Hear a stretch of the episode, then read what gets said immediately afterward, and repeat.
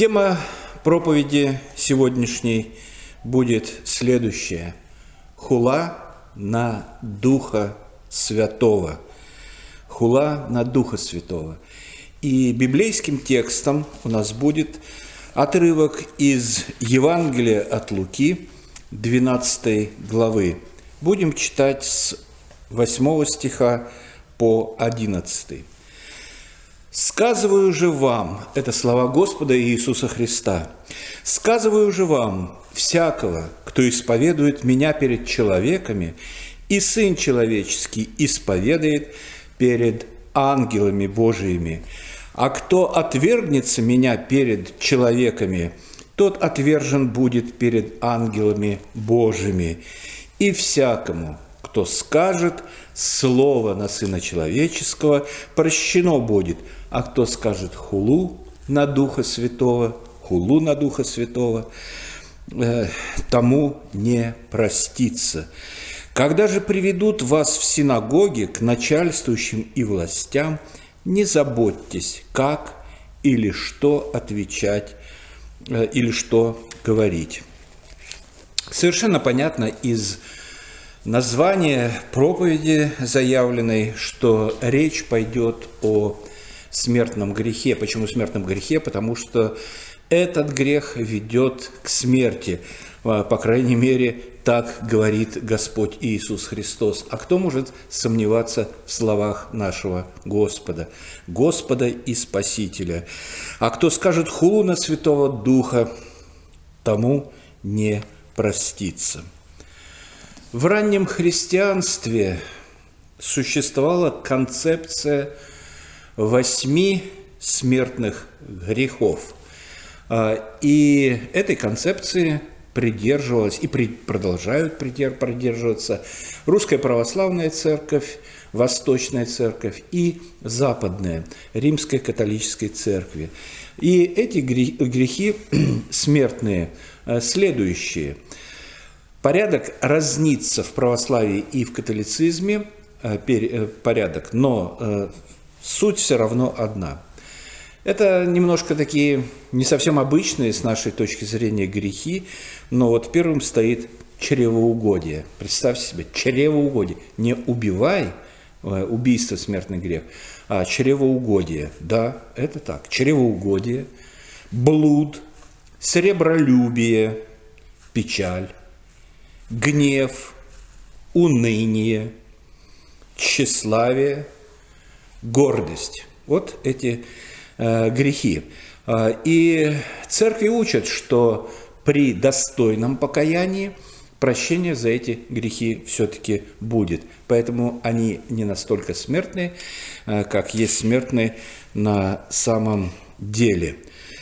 Э, разные церкви и разные деноминации определяют для себя Э, по-своему хулу на Святого Духа. Например, наши соседи, братья, наши пятидесятники, они считают, что хулой на Святого Духа является наше неверие в э, говорение иными языками.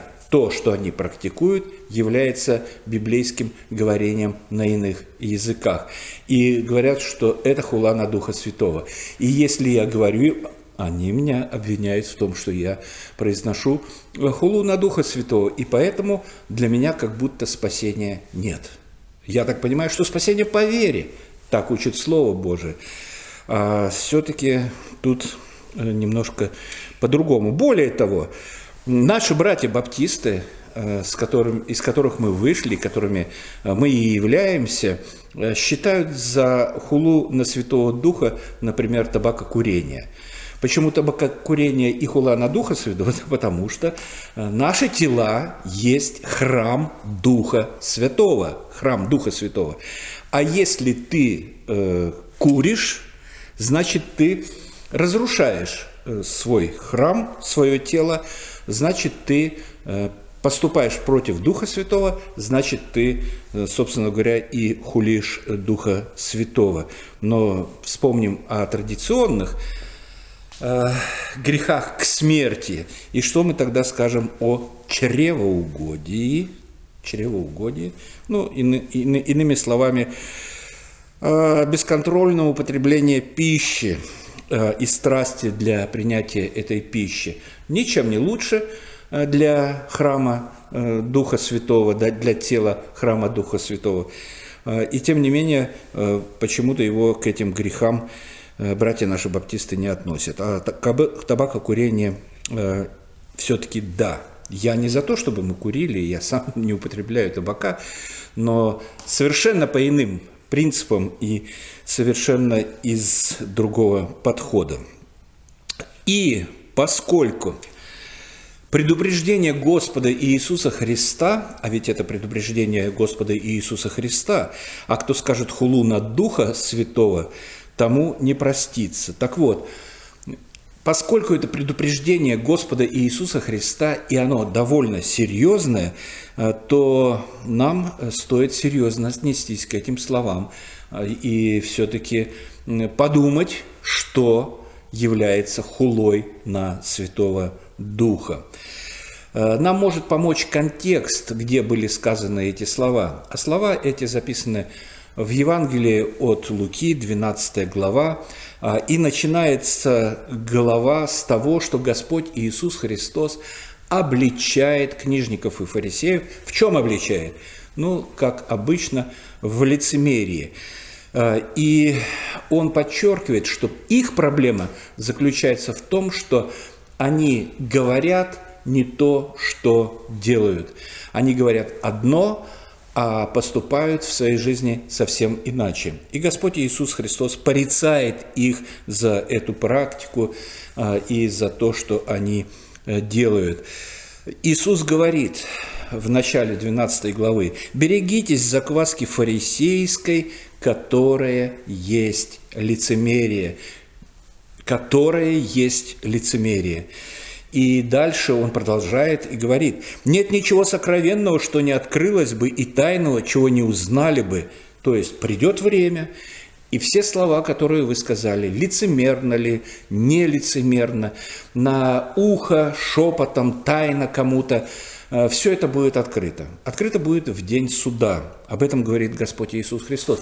Да, мы прекрасно понимаем и верим в то, что верующий на суд Божий не приходит, но перешел от смерти в жизнь. Это тоже слова Господа Иисуса Христа. Но вот слова, слова, слова, к ним надо относиться очень и очень э, осторожно, что мы говорим э, и что мы произносим, или не скажем ли мы, Э, каким-то образом хулу на Святого Духа. А поэтому, продолжает Господь Иисус Христос, э, то, что вы сказали в темноте, дальше он там говорит, э, то услышите во свете. Опять же, ничего тайного не останется. Поэтому, когда думаете сказать кому-то по секрету какую-то страшную новость, э, на ушко нашептать, будьте уверены, что она будет услышано. И даже не на суде, и гораздо раньше, потому что то, что вы сказали по секрету, обязательно будет явлено всем через какое-то время. Потому что э, те, кто подставляет ушко послушать, они не намерены держать в секрете, желаете им сказать. Поверьте, так всегда бывает. Э, и поэтому на суде все слова будут явлены, а то, что на ушко, все-таки будет явлено до того. А, и тема продолжается, восьмой стих. «Сказываю же вам, э, всякого, кто исповедует меня перед человеками, и Сын Человеческий исповедует перед ангелами Божьими». Э, что значит исповедует перед э, человеками? Ну, это значит то, что мы говорим, что Господь Иисус Христос – есть Сын Божий, э, что Он пришел для того, чтобы подъять грехи многих, для того, чтобы умереть за их грехи на Голговском кресте. И мы верим в это. Э, и верим, что смертью Его мы очищены от всякой неправды, от всяких грехов. Э, и это, если мы произносим и говорим кому-то, свидетельствуем об этом, это как раз и есть то, что мы Э, то, что Господь Иисус Христос называет «исповедует меня перед человеками», «исповедует меня перед человеком». Этим же является и библейская форма крещения – когда человек по вере, я подчеркиваю, когда человек сам по вере э, решает совершить заповедь которую заповедал Господь Иисус Христос, э, и принять водное крещение. Это тоже свидетельство миру. Это публичное заявление о том, что я, э, принимая крещение, верю в смерть Господа Иисуса Христа, в Его воскресение и верю в свое спасение. А далее он продолжает – а кто отвергнется меня перед человеками, тот отвержен будет перед ангелами Божьими. Если же мы отвергаемся перед человеками, если говорим, что что какой Иисус, да что вы, да это, да это живой человек, да это миф, да это легенда, э, он никогда не был Богом, э, может быть, это какой-то йог, который задержал дыхание на кресте и как будто помер, а потом, когда его сняли, он не воскрес, а просто проснулся и пошел. Что-то типа этого, или неверие в чудесление Господа Иисуса Христа, неверие в то, что Он воскресил Лазаря из мертвых. И если мы говорим это публично, то Господь Иисус Христос Христос говорит, что а, и, э, и он отвергнет этого человека. Здесь написано перед ангелами Божьими, но значит, э, это будет свидетельство ангелами Божьим, Божьим э, «Отойдите от меня, я никогда не знал вас», как говорит Господь Иисус Христос на горной проповеди, когда к Нему приходят и говорят, «Господи, Господи, не Твоим ли именем?» Э, мы всякие чудеса творили, там, языками говорили или еще что-то. А он говорит, отойдите от меня, творящий беззаконие, я никогда не знал вас. Вот отвергнется вот таким образом. И это будет очень и очень грустным. Э, и э, этого человека, который отвергает Господа Иисуса Христа, ждет печальная участь. И далее тут же он говорит, и всякому, кто скажет слово на Сына Человеческого, прощено будет, будет прощено. А кто скажет хулу на Святого Духа, тому не простится. Извините, так что? Получается, что Господь Иисус Христос имеет в виду некую иерархии, существование какой-то иерархии в Святой Троице. Да нет, этого быть не может, потому что мы совершенно знаем, что Отец, Сын и Дух Святой – это три ипостаси э, триединого Бога, которые абсолютно равны, равны между собой. И поэтому, э, поэтому мы не можем сказать, что, э, что оскорбление Святого Духа и оскорбления Иисуса Христа, они разные по значимости или по вине. Нет, совершенно здесь что-то имеется, наверное, не наверное, а точно, что-то другое имел Господь Иисус Христос, а не то, что кто-то э, в Святой Троице, кого-то можно оскорблять Святой Троице, а кого-то нельзя, потому что не простится этого. Э, и параллельный текст сказанному выше, это послание к римлянам, 10 глава, может нам немножко помочь э, понять вообще смысл нашего отрывка, который мы рассматриваем. Э, и это будет Римлянам 10, э, стихи с 9 по 11 где апостол Павел пишет следующие слова. «Ибо если устами твоими будешь исповедовать Иисуса Господом и сердцем твоим веровать, что Бог воскресил из мертвых, то спасешься». То есть два э, слагаемых предлагает апостол Павел. Если будешь исповедовать Иисуса Господом, исповедовать, говорить, что Господь, что Иисус Христос есть Господь, есть Сын Божий, э, то э, это первая составляющая, а вторая – и сердцем веровать, то, то спасешься. Если одной составляющей здесь нет, то спасения не будет. Они оба обязательны. Особенно второе, потому что не, исповед... не, не исповеданием э, веры мы спасаемся, а спасаемся самой верой в Господа Иисуса Христа. Э, и сердцем твоим веровать, что Господь э, воскресил его из мертвых, то спасешься. Вера, вера и еще раз вера. Десятый стих. «Потому что сердцем веруют к праведности». Э, к праведности, ну, скажем так точно, к оправданию, к оправданию э, отцом, а устами исповедуют к спасению. Опять же, не исповедание наше э, ведет к спасению, а вера в Господа Иисуса Христа. Ибо Писание говорит, всякий верующий в Него не постыдится, не постыдится. И еще раз важно подчеркнуть, И сегодня не, не будем заострять э, на этом наше внимание. Особое важно. Мы спасаемся верой, а не исповеданием веры. Э, и, как я уже говорил, тот отрывок, э, где присутствует исповедание веры, и Господь Иисус Христос говорит, что «отойдите от меня, я никогда не знал вас», он присутствует как раз в Нагорной проповеди, в конце Нагорной проповеди нашего Господа и Спасителя Иисуса Христа – Многие придут, исповедуя устами, я скажу, я никогда не знал вас. А, и на самом деле проблема существует, она довольно серьезная и очень серьезная, потому что в наших церквах, э, к сожалению, присутствуют и есть люди, которые исповедуют Господа Иисуса Христа, исповедуют э, Господа Иисуса Христа устами, не имея при этом веры. А, и Господь Иисус Христос говорит о, э, говорит о притчу об этом, что на поле рядом с пшеницей посажены и плевелы – Э, и когда ученики пришли и сказали, Господь, позволь мы вырвем вот эти вот э, плевелы, которые присутствуют здесь, э, чтобы осталась только пшеница на этом поле. Он говорит, оставьте расти до, до урожая, до жатвы. Будет жатва, Господь определит, кого надо выдергивать из почвы, а кто останется расти и приносить плод. И мы все-таки возвращаемся к, наш, э, к отрывку, который мы, мы рассматриваем, Луки 12 глава, 8-9 стихи. «Сказываю же вам, всякого, кто исповедует меня перед человеком, Сын Человеческий исповедует перед ангелами Божьими, а кто отвергнется меня э, пред человеками, тот отвержен будет пред ангелами».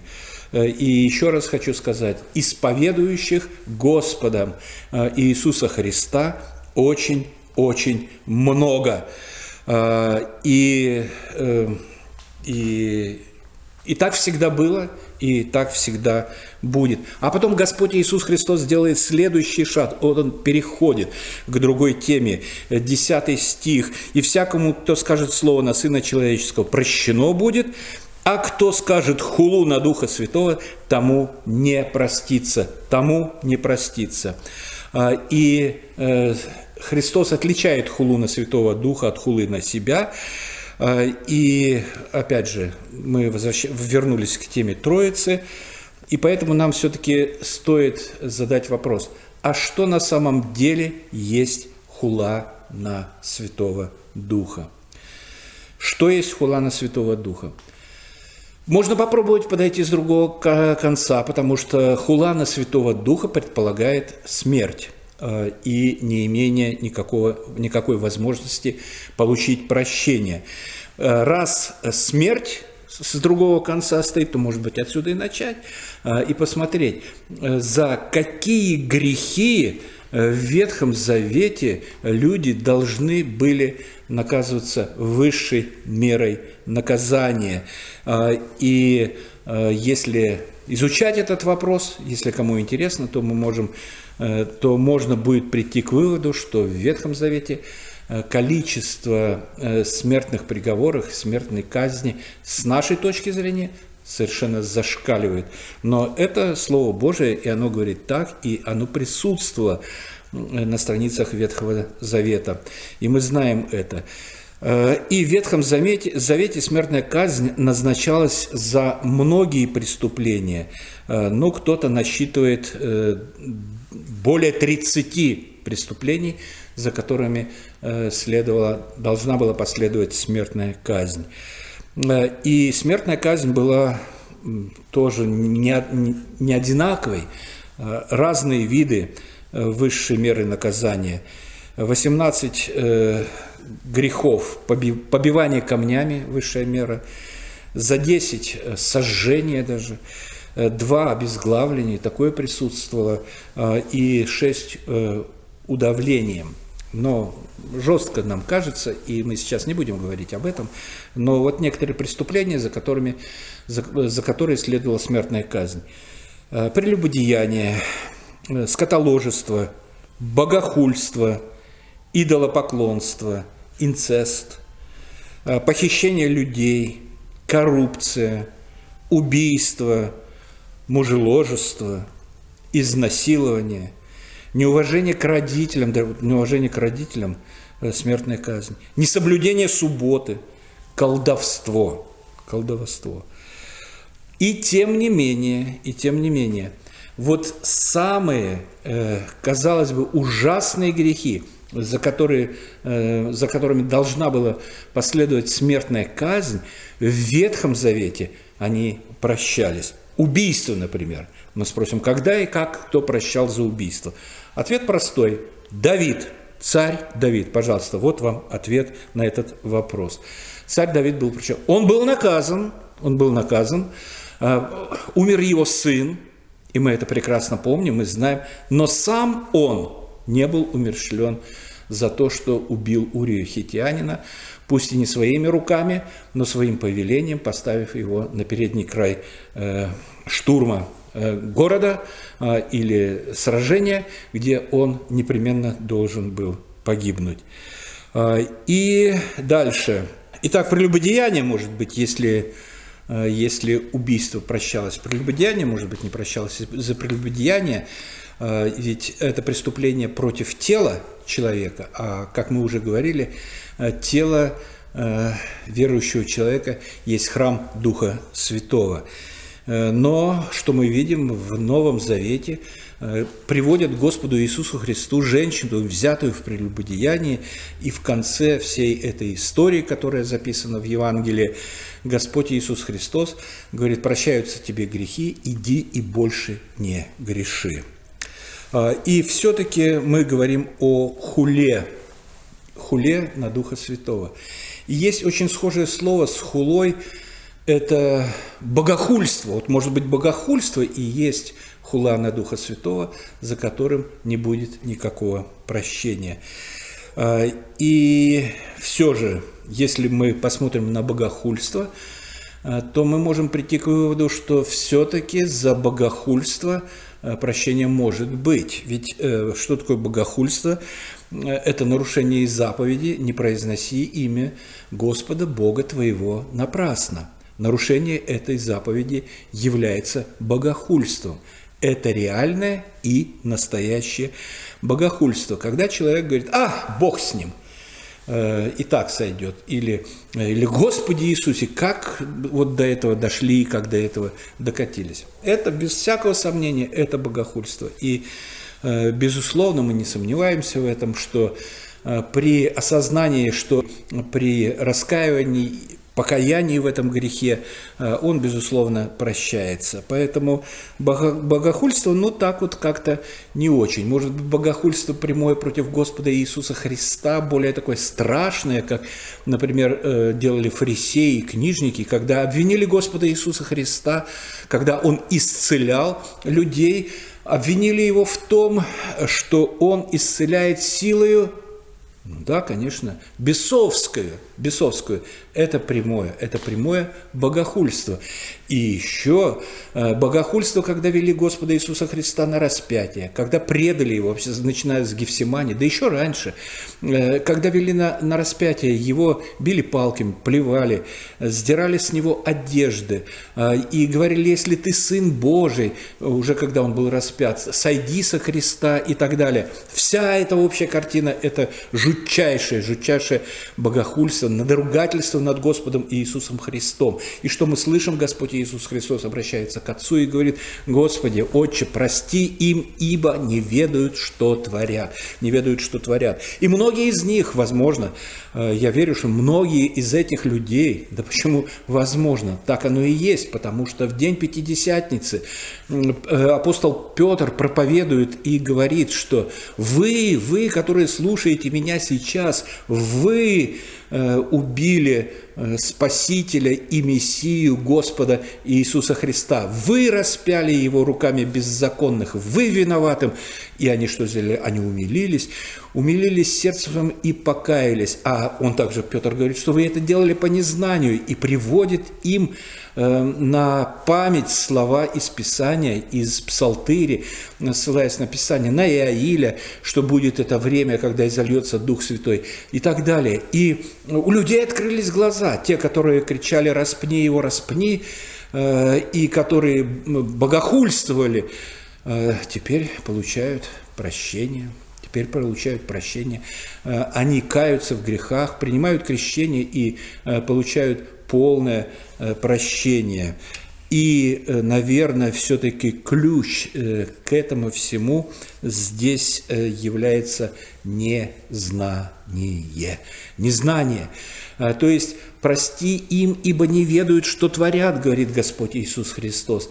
Э, и Петр говорит, вы не знали, что делали, вы руками беззаконных распинали нашего Господа и Спасителя. Незнание. А откуда можно и как можно получить знание? Может ли человек сам просто так сказать, о, я сейчас буду изучать жизнь Господа Иисуса Христа или Ветхий Завет, и в Ветхом Завете я увижу, где э, речь идет о нем, э, и буду вникать в эти слова, и буду понимать эти слова, и буду принимать к сердцу это, эти слова. Не будет ничего подобного, потому что никакого интереса у человека к Ветхого Завета не будет. Историческое что-то может быть может подчеркнуть, а духовное нет, если только если только не вмешается Дух Святой. Дух Святой может открыть глаза человека и увидеть, э, и направить э, эти глаза, этот взгляд внутрь себя, чтобы увидеть свои грехи, а потом направить на Голговский крест, чтобы увидеть, за что, что там Господь Иисус Христос был распят именно за мои грехи на Голговском кресте. Увидеть это, открыть уши, чтобы услышали люди Евангелие, благую весть о Господе и Спасителе, открыть открыть понимание Ветхого Завета и увидеть, что он веден был на заклане, как овца перед стригущими, безгласен был, Исайя 53 глава, чтобы понять, что речь идет о Господе Иисусе Христе, для этого необходимо вмешательство Святого Духа. Святой Дух открывает эти истины. Святой Дух открывает эти истины. Без э, вмешательства Святого Духа для человека э, все, что написано здесь, все, что написано здесь, это сборник легенд или какие-то литературные памятники или что-то э, типа этого, но ни в коем случае не Слово Божие. И только, э, и только Дух Святой может сказать, что это истина, это настоящее Слово Божие. Знание – это ключ. Это ключ. Э, и Господь говорится, Господь Иисус Христос, хотите иметь жизнь, исследуйте Писание, но все обо мне. Э, пророки, Моисей и пророки все обо мне. Но еще раз хочу сказать, без вмешательства Святого Духа, без помощи Святого, без просвещения Святого Духа ничего подобного мы не увидим и ничего подобного мы не услышим, и уж тем более ничего подобного мы не поймем. А, и И не только в Писании, и не только в Писании. Вообще в самом понимании то, что произошло на Голговском кресте, что распятый на кресте мужчина есть Сын Божий, который умер там в страшных муках, а потом воскрес, умер в страшных муках за мои грехи. Вот для всего этого понимания необходимо вмешательство Святого Духа. Так вот, если Дух Святой – открывает тебе истины, открывает тебе знания о Господе Иисусе Христе. Это работа Духа Святого.